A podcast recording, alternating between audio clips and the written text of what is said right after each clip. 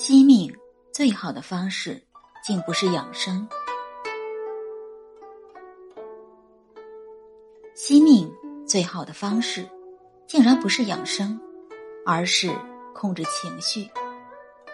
偶闻身边又多了一位患癌症的朋友，对于他生病，我没有感到意外。他的家庭关系一直很糟。人啊，在家庭里承受的煎熬、抑郁。伤痛都会沉淀在身体里，你的大脑暂时忘记了，可是你的身体会一直记得。所有的委屈、纠结、愤怒，终将化作一场免疫风暴。太多人不惜重金把精力花在养生上，但这种想法是单纯的，把身体看作一个机器，忘记了身心。甚至身、心、灵一体。有一位突患肺癌晚期的女士，婚后她一直都跟公婆住在一起。虽然丈夫一家对她还不错，但她非常希望能够有自己的空间。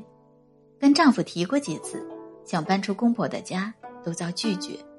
后来，她也慢慢不再提这件事了。直到去年，她在毫无征兆的情形下。得了肺癌，检查出来的时候都已经是晚期。他家经济条件特别好，除了接受西医的治疗外，家人还帮他找了一位著名的心理治疗师。当心理治疗师在一次催眠治疗中问他：“这辈子最大的心愿是什么？”他只说了一件事。我希望有一个自己的家，只跟丈夫、儿女住在一起，不用很大，不用很久，几个月就好。人们只喜欢好的情绪，比如快乐，而把负面的情绪，比如悲伤、恐惧压抑下来。我们不知道，委屈、憋屈、压力，全都积压在身体里，终有一天。一场免疫风暴，就能带走人的性命。我们一直低估了身体的智慧。人体里有一套精密的免疫系统。研究表明，导致免疫系统出现问题的情绪排名，前六名的依次是：生气、悲伤、恐惧、忧郁、敌意、猜疑。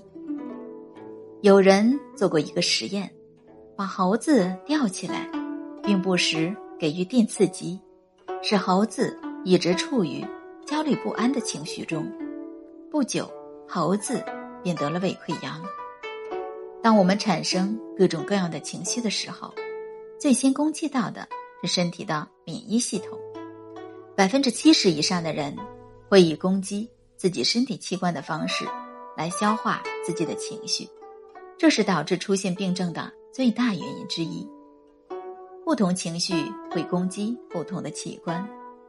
我国中医的古老智慧就曾提出：肾主恐惧，肝处愤怒，肺藏哀伤。此外，吃力、紧张多半引发肠胃疾病。常感到不如意、好强的人爱偏头疼，优柔寡断。缺乏自信，通常是糖尿病人的情绪标签。当感到皮肤过敏、喉咙不适、背痛、胃溃疡、失眠多梦、经常性头疼等症状，我们常常会想，是不是身体出现什么问题了？其实很多时候，经常性的负面情绪才是幕后黑手。身体的不适和病症。是内心的呼喊和求救信号。昨夜有位朋友和我夜谈，他问我：“我弟弟少年白头是什么情绪引发的？”我说：“可能是我已经非常尽力了。”他问：“怎么缓解？”我答：“做自己，把别人的愿望还给别人。”他点点头，又问：“我爸？”在我妈去世当晚，一夜白头，也是因为情绪吧。我说：“是的，太过悲伤、绝望。千万不要忽略那些隐藏在情绪底层巨大的窗口啊！我们常说气死我了，压力好大，心有不甘，这正是情绪在作祟。身体是不会说谎的，它忠实的帮我们储存所有的情绪，而生病其实是在提醒我们，要去真实的。”面对自己真正的需求，妥善的去处理，并相信身体的能力。生病不能只治病，还得找到病症所在。当我们肠胃不适，只是大把吞下胃药，去逃避压力和紧张的根源。当我们皮肤上的各种红疹，犹如一座座小火山的爆发，但却没有发出“我很生气”。请看看我的愤怒的心声。很多疾病都是我们自己的情绪引起的，即使好了一点，我们的情绪再上来的时候，健康又没了。古人云：“心病还需心药医。”要懂得爱自己，不仅仅是住最好的房子，吃最精致的佳肴，忠于内心，超越自我，而是你比谁。